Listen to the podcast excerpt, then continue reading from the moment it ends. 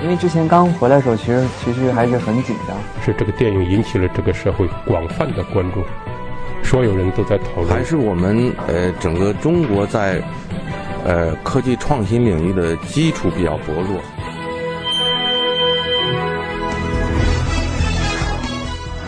影响有影响力的人，中国新闻周刊。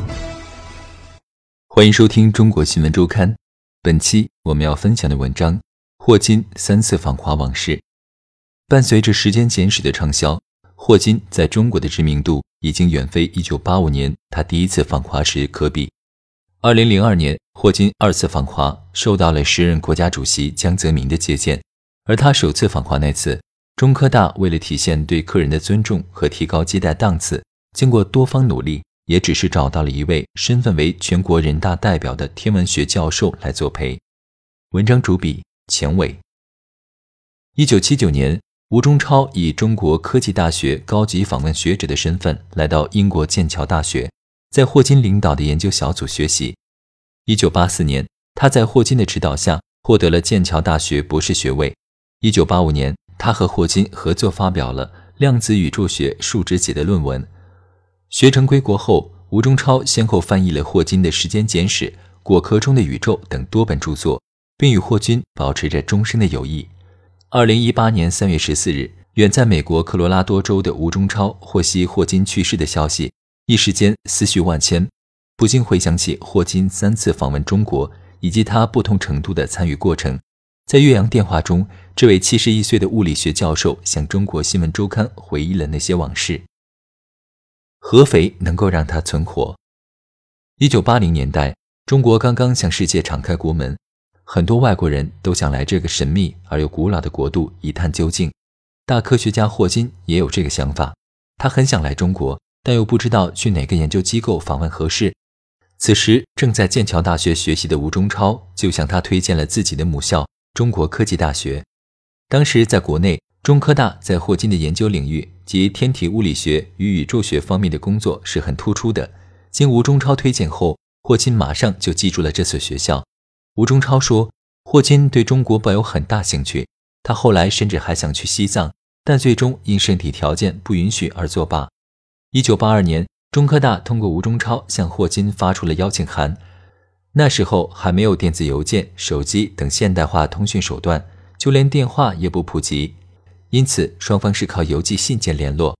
吴中超回忆说：“因为中国当时还比较落后，中科大寄过来的信件信纸都是发黑的，这在英国显得很拿不出手。但霍金对此也理解，并不以为意。”在邀请霍金的过程中，中科大一度遇到了阻碍，原因是英国驻中国大使馆不同意。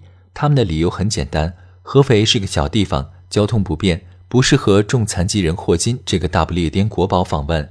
霍金的饮食是专门制作的，需要从英国空运来。北京与英国之间的交流还可以，而合肥就太差了。想要把必要的补给及时运到合肥，似无保证。不过，吴中超表示，在一九八五年，霍金的健康状况还不像后来那么差，他尚能自己操纵电动轮椅四处行走。中科大并未就此作罢，霍金本人也很想来华。他告诉中方，只要能保证他在合肥存活，他就会来。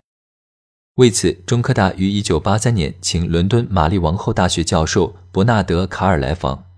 卡尔是霍金早期的学生，也是研究黑洞的学者，业余时间还研究心灵感应。请他来合肥的目的之一，就是要他看看合肥这个小地方是不是足以让大不列颠国宝存活三四天。卡尔在来华之前，还带着他的日本女朋友请吴中超吃了顿饭，目的是私下了解一下中国的情况与中科大的研究工作。卡尔于1983年6月访问了中科大，他学术演讲的题目是“人则原理”，即人只能研究人可生存的宇宙。回到英国后，卡尔向霍金报告了他的考察结论：合肥在霍金可生存的宇宙中。因此，当中科大再度邀请霍金时，英国使馆没有再反对。1985年4月，43岁的霍金首次访华成行，安徽省破例将霍金安排住在稻香楼宾馆。这里是毛泽东等国家领导人曾经下榻过的地方。吴中超在一九八四年在剑桥毕业后，他在霍金的推荐下，随即前往欧洲大陆与美国等多国访学，因此他未能陪同霍金来合肥。合肥给霍金留下了深刻印象。吴中超说，他后来到过北京、香港、杭州等多个地方，但觉得合肥最好，中科大最好。在与我的几次交谈中，他唯一多次问起的就只有中科大。我想，这可能是因为中科大的学术氛围与水平都很好，他在合肥的学术交流质量很高。此外，在一九八五年，霍金的时间简史还没有写出来，他的名气还只局限于学术界，来听他讲座的都是业内人士与相关专业的大学生，这可能也是在合肥的学术交流质量高的原因之一。时间简史中文版费三百美元。一九八八年四月一日，霍金的时间简史在英国出版，吴中超在当年就完成了这本书的翻译工作。然而，他在国内联系了好几家出版社。却没有人愿意出版，大家都不看好这本书的销售，觉得不会有人看。经过一番辗转，最终湖南科学技术出版社表示有兴趣出版这本书，并以极其便宜的价格（三百美元）买下该书的版权。吴中超说，那个时期国内还不太有知识产权的概念，因此他向出版社强调，一定要取得《时间简史》中文版的授权。如果他们没有这笔外汇，我宁可自己出这个钱。一九九三年，《时间简史》在国内出版，一开始销量并不好，但在出版社、媒体与知识界的推介下，《时间简史》逐渐在中国走红。迄今，这本书的销量已超过一百万册，在大城市地铁口的书摊上都能看到。究竟有多少盗版，更是无法统计。相比之下，国内很受欢迎的科普著作的销量往往也只有五万册左右。伴随《时间简史》的畅销。霍金在中国的知名度已经远非1985年可比。2002年，应美籍华裔数学家邱成桐之邀，霍金二次访华。在北京，他受到了时任国家主席江泽民的接见。而他首次访华那次，中科大为了体现对客人的尊重和提高接待档次，经过多方努力，也只是找到了一位身份为全国人大代表的天文学教授来作陪。霍金来北京参加国际数学家大会之前。应浙江大学的邀请，在杭州待了一周时间。与1985年自己从北京坐火车去合肥不同，霍金一行坐飞机抵达上海后，就由浙江大学从全省找出的唯一一辆残疾人专用汽车专程接到杭州。在此期间，吴中超全程陪同。2002年8月15日，霍金在浙大体育馆做了题为《魔的新奇世界》的演讲。当时，这座可容纳三千人的场馆座无虚席。甚至有人爬到了屋顶上。吴中超回忆道：“他听说霍金演讲的出场费一般为五万英镑，而霍金在日本的演讲费更高。因为日本人有钱，但霍金在浙大演讲是不收费的。从这一点上可以看出他对中国的友好情谊。虽然浙大是尊重霍金的，演讲票是免费的，可是，在会场外面，一张演讲票仍然被炒到四百到五百元。由于许多学生是从上海赶来。”浙大只凭火车票即让他们进场。霍金十分享受这座有上有天堂、下有苏杭美誉的城市。据吴中超回忆，霍金在杭州做画舫，游了西湖，赏了荷花，看了比剑桥历史还要古老的三潭印月，并在杭州老城区的河坊街上逛吃逛吃。在河坊街钱塘人家用晚餐的时候，由于霍金不能吃素油，只能吃黄油，并且不能吃面粉，店家为他准备了特殊的炒粉。大堂里摆好两张大长鸡案，上陈时鲜水果四种。不过，虽然店家出了浑身解数，霍金却只能吃眼前几样简单的菜肴。后来，人们敬他一杯米酒，酒盛在古香古色的三角樽中。霍金的夫人伊莱恩将樽送至他的嘴边，霍金一饮而尽。当然，大部分都留在了他系着的餐巾上。尽管如此，霍金似乎胃口很好，酒后兴致很高。吴中超看见他在电脑上打出一行字：“我能解决 M 理论了。”他按动语音合成器，发出酒后豪情。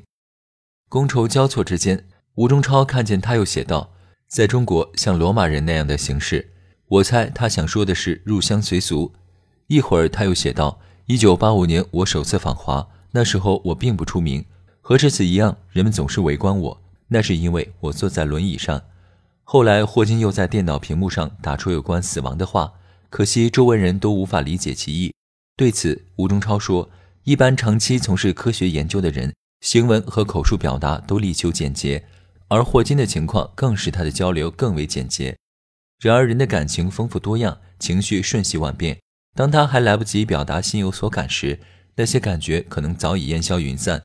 因为他的表达相当费时，他或许宁愿不说了。当一个人不能及时的与亲友分享喜怒哀乐时，那种寂寞是无边的，也的确令人懊丧无比。这是任何荣誉和恭维所不能补偿的。在两个多小时的用餐中，钱塘人家以八面大屏风遮住了围观的民众，胡庆余堂灯光如昼，好奇的人们隔着屏风和警戒线一直不愿散去。值得一提的是，在北京。霍金第二次登上了八达岭长城。早在1985年首次访华时，霍金就登过长城。当时八达岭上还没有无障碍设施，没有能力接待残疾人，但他却表示，如果不让上长城，他就自杀。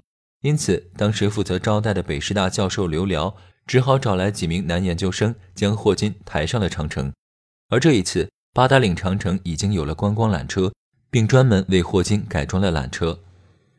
中国霍金热的高潮。二零零六年六月十七日至二十四日，霍金第三次访问中国，在北京出席了世界弦理论会议，并发表演讲。此次访华前，霍金邀请吴中超赴剑桥讨论访问中国的细节问题。吴中超为此从美国专程飞回北京，全程陪同霍金。到京第二天下午，霍金就去了天坛。在他们到达之前，天坛公园的负责人已在门口迎接。入门之处已经铺上为轮椅行走的斜坡，沿途碰到不少中外游客。外国游客都知道来者何许人也。一位金发女人举起双手，不断地对着霍金飞吻。霍金来到圆丘，圆丘一共三层，每层有九个台阶，轮椅无法行走，只好由来自中科院物理所的四名年轻人连人带椅抬上去。霍金的轮椅重近一百四十公斤，主要是电池很重。据吴中超回忆。霍金的护士莱迪曾担心抬轮椅上台阶有危险。抬霍金的四个年轻小伙都来自甘肃，虽瘦却精壮。他们抓住轮椅的底架，一声起，轮椅就上了几个台阶。他们休息了两次，最后将霍金抬上最高层。此举令莱迪完全放心，其后他再未对此质疑过。霍金一行人在圆丘上围绕着天心石反时针转一周，但由于游客和媒体围观，未能尽赏全景。于是他们请围观者退后，顿时圆丘空旷。霍金将天坛全景尽收眼底。当天的天气很热，护士不时地为霍金的气管切口喷水，以保持湿润。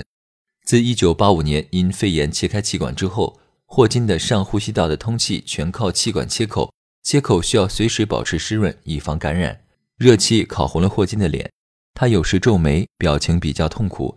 好在阳伞之下时有微风，总算还可以忍受。吴中超说：“他知道霍金有很强的好奇心与意志力。”下了圆丘，他们通过丹壁桥甬道往祈年殿走去。大家簇拥着轮椅，英文导游向他讲解天坛的来龙去脉。走着走着，霍金忽然要求停下。当天的气温高至三十五摄氏度到三十七摄氏度，虽然已是下午五点多，热浪的余威仍在。大家都以为霍金想回去了。关切地等待着他说话。所谓说话，也就是看他的电脑屏幕上写什么。过了一分多钟，只见霍金的屏幕上出现了两个字：“Marble Way”。原来他要走的是正中间大理石铺就的道路。大家全都大笑起来。单壁桥甬道分三条，右甬道为皇族走，左甬道为文武百官走，而中间则为神道。吴中超的妻子杜欣欣当时就说：“他是够聪明的。”无论从形而上还是形而下来看，走中间甬道都是最佳选择。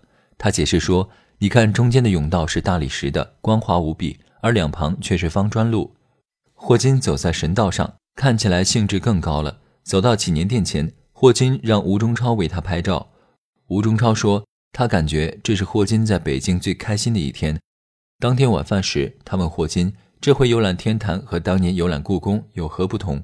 霍金说：“故宫的阶梯更多。”忽然，他问道：“Where is my photo of ascent of K2？”K2 是指卡兰昆仑山脉的乔格里峰，此山为世界第二高峰，西方登山者称之为 K2。对于霍金来说，天坛的二十七级台阶犹如 K2 一样高。后来，霍金在写自传《我的简史》时，在众多游览世界各地的留影中，就选了天坛的这张照片放进书中。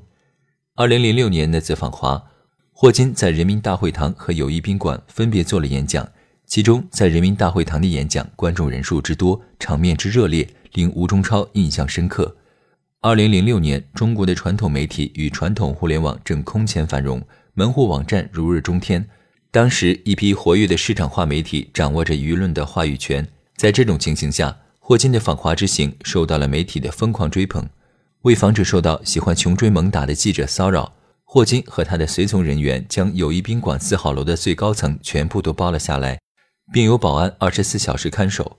霍金在友谊宾馆举行了一场记者招待会，会议组织者提前通告媒体，让他们提供问题，从中挑出若干合适的，让霍金过目，预先准备好答案，存在电脑中，这样在现场可节约许多时间。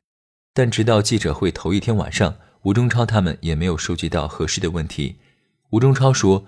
中国记者最爱问的问题往往是：你认为我国的科学已经到达何等水平？